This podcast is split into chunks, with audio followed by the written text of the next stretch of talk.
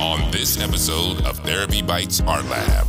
Today we're going to talk about zombies, depression, and quicksand. How are they similar? I mean, as a kid, I used to love movies, and if you fall into the quicksand, be as still as possible because the more you move, the more you sink. With depression, it's opposite.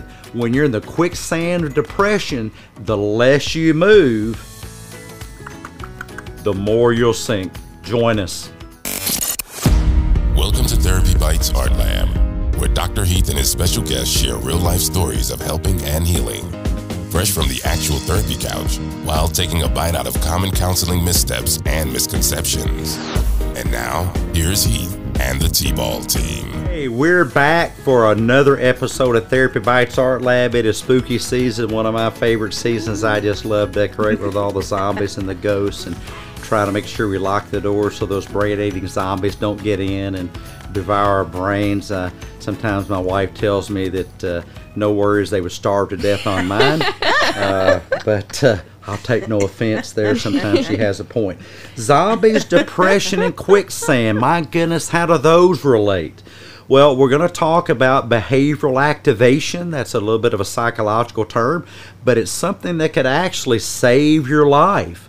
It's actually something that once you learn it, you could help save other people's lives because depression is a bit like quicksand. And I have here today my brave therapy adventurer, Sarah the bookworm, and she has pulled her nose out of the books to be with us. And we have Heather, our official gamer girl. And by the way, just to let you know, we've got something in the works. I mean, I know this is only episode uh, number 4 We, we look forward to having a bunch of those. Uh, but we're actually, uh, I'll give you a heads up, have it in the works to do a bit of a streaming thing. Uh, and, and this is you know, uh, kind of way after my generation, but a, a gamer streaming thing. How does that work? I have no idea. I uh, but but I'm told it's a cool thing. I mean, maybe I can be trained. You can you can teach old dogs new tricks. And we have Debbie, who is our fellow adventurer, who uh, is now becoming an experienced clinician and, and helping save lives and save relationships. And I thank them for being here with us. And I thank you for being here too. Uh, uh, I look forward to your comments and your questions. Uh, if you have some challenging questions, you know, hit us up with those. We don't mind being challenged. Uh, I love nothing more than a great debate. But you better have your debating pants on because I don't quit. I don't back down. No, he doesn't. No. Yeah, No. I'm just- man, I'm like a bad penny. I just keep on coming up and coming up. I'm just the energizer bunny of debating. So uh, it's one of the things I love the most. I, I was a nerdy kid in college. I, I didn't party. Uh, I, I just I just had debates. I, I was always, I, I went to debates on the weekends. I would hang out at the student union just waiting on somebody to come up and debate me while I was studying, and I'd set my books aside to have a debate for a couple hours, and I just I just love it. Okay, uh, let's talk about depression. What starts it? What keeps it going? One of the scariest things in mental health is uh, major depressive disorder. And I think one of the scariest things for patients is, is major depressive disorder. I've had patients who've, who've, who've chased major depressive disorder with the medica- medication merry-go-round uh, for decades. And I, I'm interested in your, uh, uh, your experience with patients in depression. Absolutely. Well, I think a, a big, a large component in it, and um, it's it's a what we call a cognitive distortion. So that's just an inaccurate um, thought or an inaccurate process for thinking. So a large um, part is played by something called emotional reasoning. So when instead of using our, our arty pants, our accurate, realistic thinking, instead we are putting meaning to maybe an emotional experience. So we're not actually um, we're not actually thinking about what we're thinking about, which we should be. Um, and we're thinking, well, because I feel X, Y, Z, that means I can't get out of bed or I can't do anything or I, I don't want to do anything, therefore I'm not going to do it. Well, the belief that emotions are evidence that I should engage or not engage in something, I, I I think is, and, and you hear I, I use the word think. Uh, most patients that we have, uh, their favorite word is the F word. Now, by the way, it's not the word that you're thinking of, but it is a four letter word, starts with an F, and it's F E E L, okay? uh, the feel word. If you, I challenge you for a week, just keep track, or even really just for a day, keep track of how many times that you use the F word feel to describe your experience. Uh, I just challenged uh, one of the big platforms on Instagram. They putting up training all the time, and they were describing their training. I want to I want to specify here. This is what makes it so bad. This is considered to be one of the biggest training companies of clinical professionals on social media. And I, I won't call their name. I, I, have more respect. I don't want to call them out on the carpet here. I'm very tempted, though. Uh, yeah, man, it's I'm just it's just right on the tip of my tongue, but I won't do it. this is called impulse control, okay? I treat people the way I do, not because of how they are, but because of who I've decided to be. Mm-hmm. And I, I, like to pride myself on that. I, I, would encourage adapting that philosophy for you. Uh, but to get to the point, uh, in their post, they said, um, uh, Do you feel like you're a failure or something like that? Well, if I had a patient say that, I would play the shock jock doc and the shock jock doc. Gosh, that's actually catchy. That's a I may use that. I play the shock jock doc, and I say, I don't know, maybe you are a failure, but how do you know? It's certainly not a feeling. There is no feeling that will tell you that you're a failure. Do you, do you guys have patients? Uh, uh, use the F word a lot? Uh, Definitely, absolutely, yeah. absolutely. absolutely. What, what are some examples? what, what are what are all the ways people describe feelings? Mm, I feel stupid.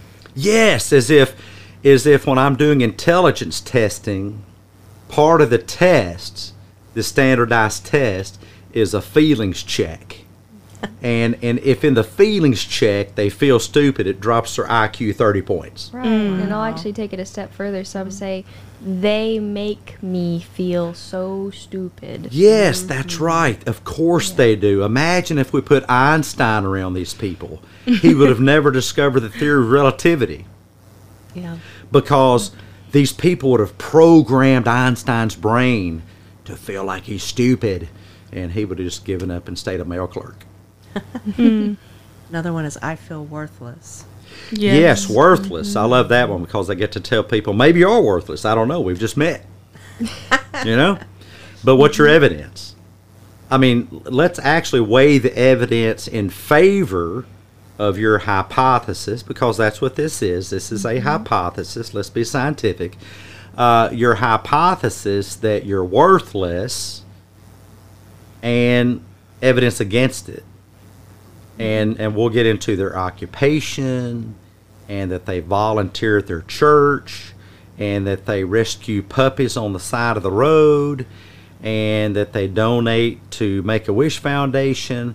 And then I'll say that's you know that's exactly the definition of, of a worthless person that you know that I've always thought you know not I mean I, I don't think that describes a word a person uh, of, of less worth at all, no. I think that's a very worthy person. Mm-hmm. That's a very worthy person.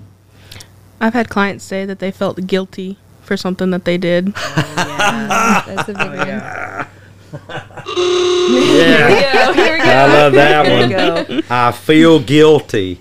Yeah, here's what here's how that works. You go to court, uh, and and and you're put in front of Doctor, you know, uh, uh, uh Judge Not, uh, and uh, the judge not uh, uh, judge not says, uh, "Well, I have an itch in my left buttock today. I guess that means you're guilty, guilty, guilty, guilty." And the defense attorney says, "What? You're you're you're gonna."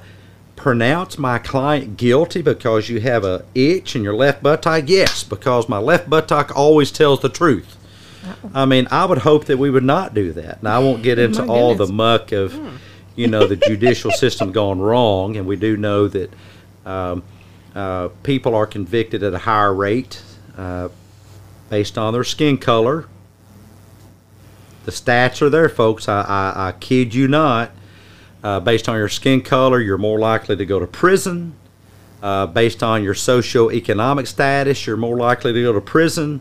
Uh, I was teaching a course out in Las Vegas on crisis negotiation, and some folks from uh, the World Court, uh, the Netherlands, were in the course.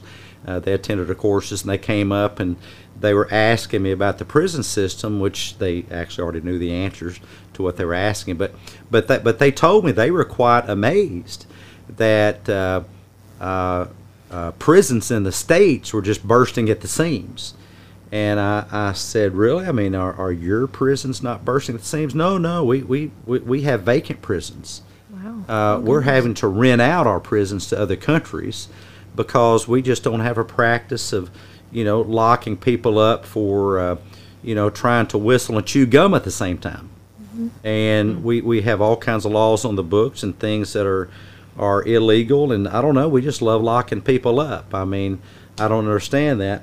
Uh, but the point is, guilt is not an emotion. Right. There is no emotion that will tell you that you're guilty. When people say, I feel, F word guilty, what they're really talking about is disgust pointed inward. And what is disgust? What is it there for? Well, it's an emotion. And it is an emotion that is paired with things that could be. Emotions are never definitive. They're not, not definitive evidence. They're not meant to be. Uh, that, that could be dangerous for you. I'll name one feces. Uh, if uh, you were on a salad bar, say at, you know, Ryan's or whatever salad bar you like to go to, and there was a tray of uh, uh, whole eggs, uh, hard boiled eggs, and a tray of bacon bits, and a tray of broccoli, and a tray of feces. And okay, shall I go on? Uh, you're going to register disgust because eating feces can make you sick. Well, uh, uh, uh, apply that to people experiencing disgust at themselves. You've actually begun to look at yourself as if you are a danger or a threat to yourself and others. And that's what you really mean when you say feel guilty. The uh, uh, guilt is actually a legal determination based on evidence. A legal, you cannot feel guilt. You can feel disgust. And you can feel disgust toward another person, which is why we should be very careful what we tell ourselves about our our, our, our family members, our mm-hmm. spouses, our loved ones, because you can create a reaction of disgust toward them. Mm-hmm. Uh, but you can also feel disgust at yourself, and that's what people are typically talking about when they say, "I feel." guilty. It's it's disgust. I would ask you what are you guilty of? And mm-hmm. maybe you are guilty of some things uh, but forgiveness is another episode that we'll do. And by the way i did a social media post on father's day. It's still on instagram i believe. You have to scroll all the way down. Doc Dot heath it's also on facebook therapy bites.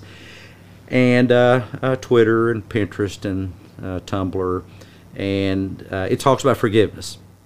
And it's not what you think it's it's a little cliffhanger there. Uh, we'll do an episode on it. but It's not what you think. Zombies, depression, and quicksand, and behavioral activation. What are your thoughts? Well, another another one of those I feel statements I hear a lot is I feel like no one loves me. Of course they don't. Yes, and your feelings can tell the tale, can't they? Except they cannot. No. Uh, there is no feeling that is evidence, folks. Uh, what's that really? If, if it's not a feeling, what is it? A thought. It is a thought. Yeah, and, thought and what might that thought be? Uh, more, let me ask a more, a more general question. Uh, pop quiz time. What cognitive distortions are at work when someone says, I don't F word feel uh, that you love me? And, and uh, folks listening on the podcast today, keep track of how much you're sabotaging your life by thinking that the presence or absence of love is a feeling. Mm-hmm. It is not a feeling. If you base love on a feeling, then you fall out of love with someone every time you have explosive diarrhea. I mean, goodness. do you really want to associate love with a feeling when we know that feelings come and go? They're all over the place. I don't want to. I mean, I would never say I feel like I love my wife or my son. Although I will say I know that I love my wife or my son, and I know uh, that they love me because that is something based on knowledge. It's based on a cognition, uh, not a feeling. Right. Mm-hmm. I'd say the number one of the biggest cognitive distortions, of course, there's emotional reasoning, there's mind reading, there's Yes, mind reading. All or nothing thinking. All or nothing thinking. They either do or they Right. don't. ignoring important Yeah. aspects of the situation. Mm-hmm. Uh, Yep, The- you know, uh, uh, uh, and, and I know it's not an episode. I'm sorry. Go ahead. What's oh that? no, Together we, we said said at the same time. catastrophizing? Yeah, Oh, catastrophizing. yes, yes, yes. yes. Uh, but mind reading, mm-hmm. um, catastrophizing, all or nothing thinking, either or mm-hmm. thinking, either you love me Probably or you even don't. underthinking too. what is it? Underthinking as well. Underthinking, mm-hmm. failing Right. to recognize important aspects of the situation. And people will think, well, if you're angry, you must not love me. And I would ask, what? Wait a minute. You mean if I'm in a relationship with you, I must go through my entire life never being angry? I mean, I'm hoping to get another half a century. Do I got to go a half a century without being angry if I'm in a relationship with you? Holy moly. I mean, can I be frustrated? You're listening to Therapy Bites Art Lab, bite sized therapy for your brain with Dr. Heath and the T Ball team. The best advice on the net. No copay required. What if I stub my toe? Can I be irritated? I mean, why do we set a speed limit on emotions in relationships? Now, I don't think you should throw the toaster oven at each other, No. That's not good. Definitely not. but uh, uh, expensive. I, I think in any healthy Yeah, human relationship, good. you ought to be able to experience any emotion you'd like. I missed the joke. You got to fill me oh. in. I said you shouldn't throw toaster ovens at each other. They're No toaster ovens, they're that's painful. to replace. Yeah, those are hard to replace. Yeah, And shooting, shooting all over Oh, yourself. yeah. shooting all over. and so- Should be this They way, should- should be that way. That's mm-hmm. another Albert Ellisism. Right, right. Albert Ellis, great way. books, great shock jock. I, I pride myself as a reincarnation of some of his uh, shock jockiness. Mm-hmm. But you'll hear, you know, if they love me, they should do this, they should do that, they Yeah. should do this, they mm-hmm. should. Yeah. Yeah. Mm-hmm. Right. Or Well, the thing that you, people fail to realize is what happens, you know, God Himself forbid, that the person becomes comatose. Since they can't do all these shoulds, they must not love you at that point. I mean, do I have to have full use of my arms and legs? I often ask, uh, would you accept a hug from a one-armed person? I mean, it literally, if if given their current physiological state, that's the best they can do. Mm-hmm. Would you say, hey, buddy, you can come back and give me that hug when you grow your left arm back, and not a minute before? Mm-hmm. Well, we can apply that psychologically. What what if that person has an addiction, or they have they actually do have a psychological illness? They're suffering from some type of personality disorder. Yes, people with personality disorders do suffer from them, but they may not realize it. They may not have the insight to realize just how much suffering they're undergoing. And what should we do? Shun them? Tell them, hey, you have to grow psychologically a, a, another arm before you can give me a full psychological hug? Or do we give people the space and the grace? That's two of the greatest things that we can do for people is space and grace to, well, have time to heal and improve upon themselves. I mean, don't don't you want the same grace? I mean, I know I mm-hmm. do. Mm-hmm. Uh, I'm not always at 100%, and I'm glad to have a family that realizes that and accepts that I'm not always at 100%. And even the people making criticisms of people not at 100%, well, they it's kind of hypocritical because they want that themselves. Mm-hmm. Zombies, depression, and quicksand. We're talking about zombies, depression, and quicksand. Uh, leave your comments for us. We love reading those. And uh, what are some other thoughts, guys? Uh, uh, what are some, some ways that people can help themselves? Get act, do, get up and do something. yes, well, you know, have have some kind of schedule doing something that is obtainable, something reasonable. Even if you just start with one thing, one thing, get up and do this one thing every day. Start with that. Just mm-hmm. just start and start doing things. That's that's such great advice. What are some one things? What are some simple things people could do? Getting up in the morning. Get up Yeah. now. Let's At break it certain down to smaller Yeah. parts. What's the first step? no pun intended. To getting up. Gotta open your eyes. Open your eyes. Mm-hmm. Yeah.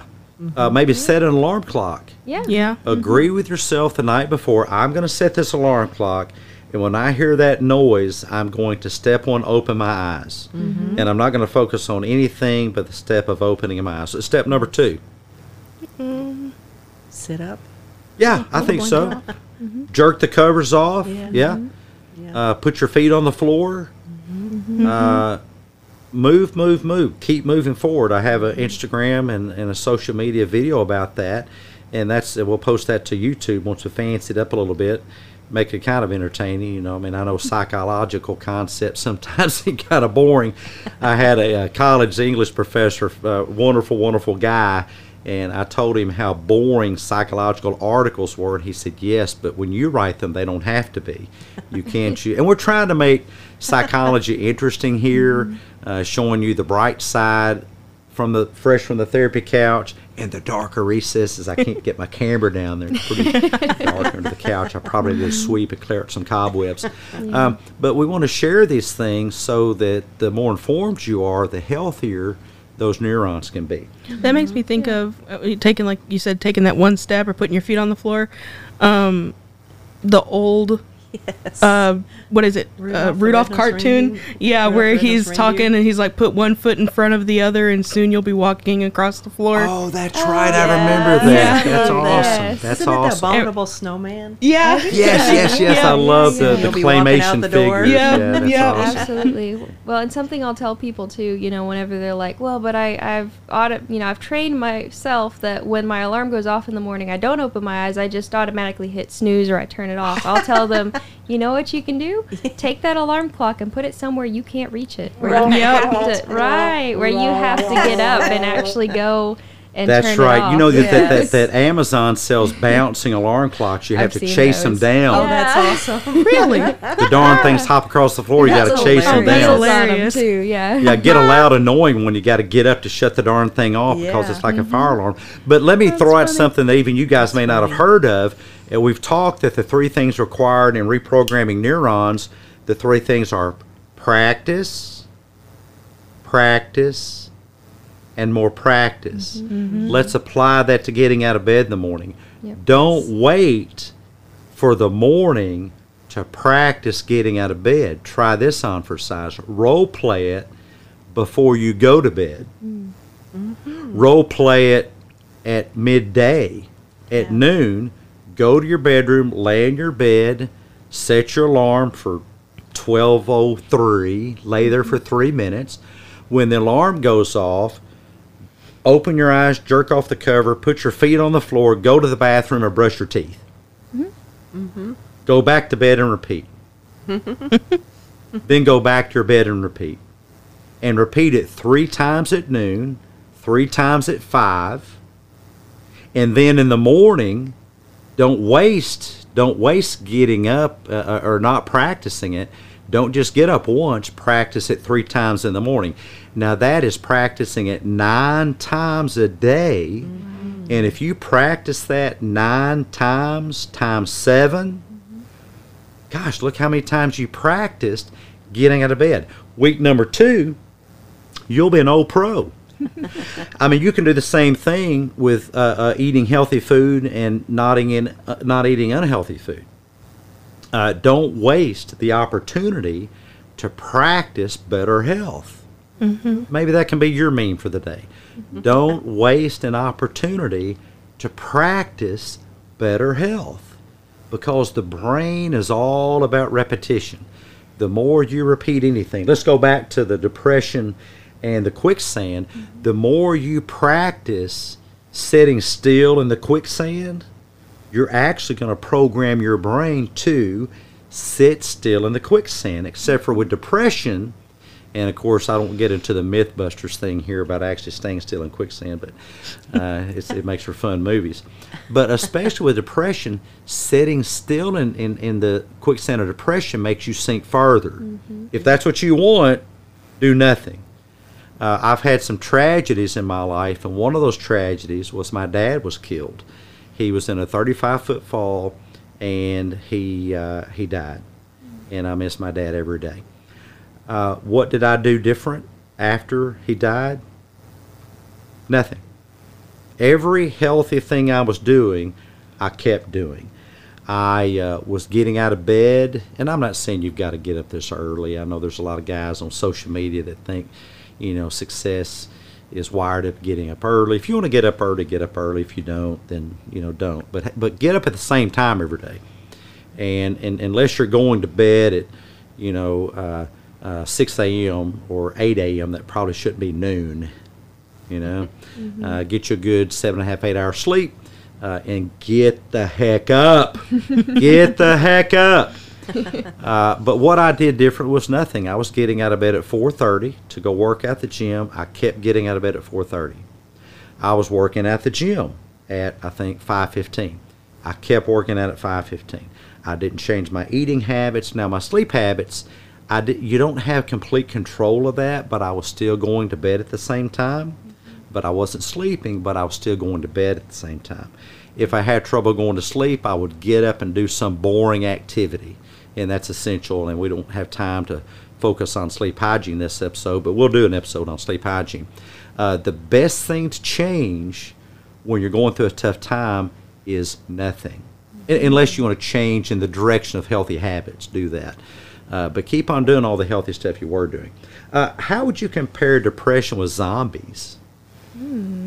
That's an interesting. I might have to think about that one for a second. Actually, that's really interesting. Um, Well, I think that depression zombifies people. Well, that's what I was kind of Yeah. thinking. They a good both. point. Yeah. Start moving slower. I mean, depression is the zombification mental illness. Yeah, Mm-hmm. that's true. I mean, I don't. You don't start eating brains. I'm not saying you turn into Jeffrey Dahmer when you become depressed, but but it does zombify people because they just kind of uh, uh, uh, uh, l- lose the ability to find value, meaning and activities. Mm-hmm. But I want to point out something there that is normal. Mm-hmm. And people say, "Well, I, I'm no longer happy." This take me going to the gym. I did not go to the gym to be happy. I went to the gym because that was my routine. And I didn't want to sit still and sink in the quicksand of depression.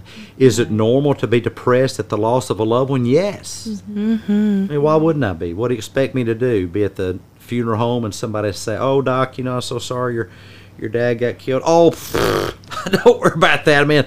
You know, everybody's got to go sometime. No, I mean, of course I was depressed. We are engineered to have the ability to be depressed. Let's not catastrophize that, but let's keep moving, moving, moving. Isn't that Uh, what we call congruency? Well, tell me what you're thinking about that. Like, um, as long as your emotions are congruent to the situation, like you were describing, you know, if something bad happened, you wouldn't want to be like extremely happy and overjoyed, like, oh yeah, I just got robbed. Of, That's you know, right. woo Like, That's no, a- you would be afraid or have anxiety or or or with the death of a loved one, you'd feel sad and you know maybe depressed, but that comes with that's congruent. That's you know that's a normal thing. But the medical profession wants to medicate us out of that. Mm-hmm. If if I if I would have went to the doctor and they said, "How are you doing with your dad being killed?" and I said, "I'm depressed. Here's a pill." Mm-hmm. Well, why do I need a pill for a normal, congruent human reaction, human emotion, which I am engineered to be able to experience? Let's, as a profession, stop catastrophizing and, and thinking as abnormal a congruent emotional experience. Imagine, uh, and here's a trick question, and I'm going to let the cat out of the bag uh, before we run out of time here today.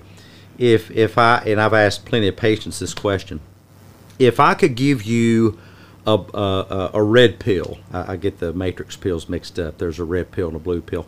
If I gave you the red pill, and the red pill is you would never again experience any emotion but happiness or joy, or the blue pill, and things would stay the same, you'd be able to experience every single difficult human emotion.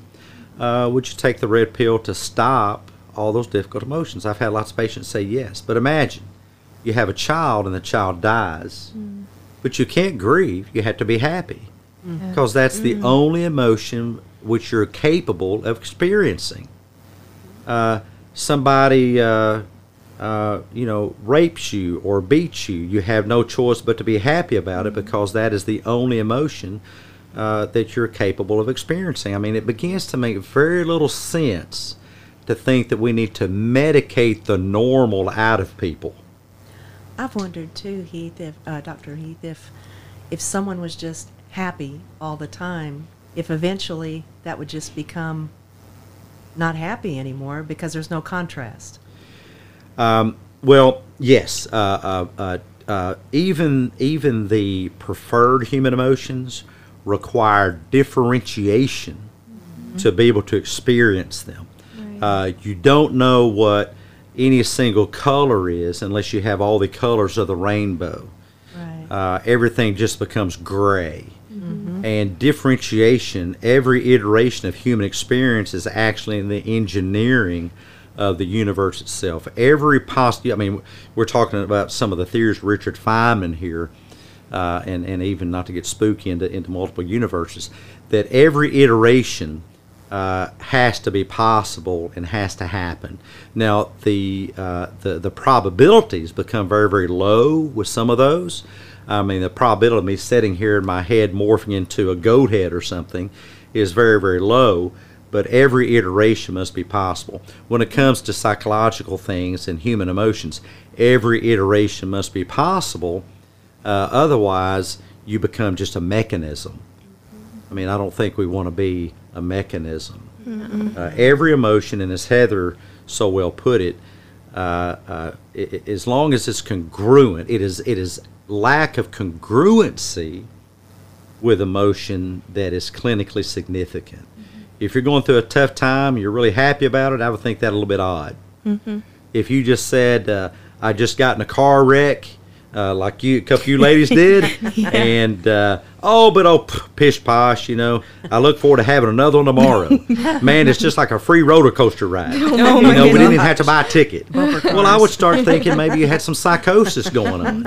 You know? As to quote um, Ice Age, who's up for round two? Who's up for round two? Let's go. and um, uh, but we, we we pathologize normal human emotion, and uh, just to kind of close out the episode today, depression can zombify you if you let it.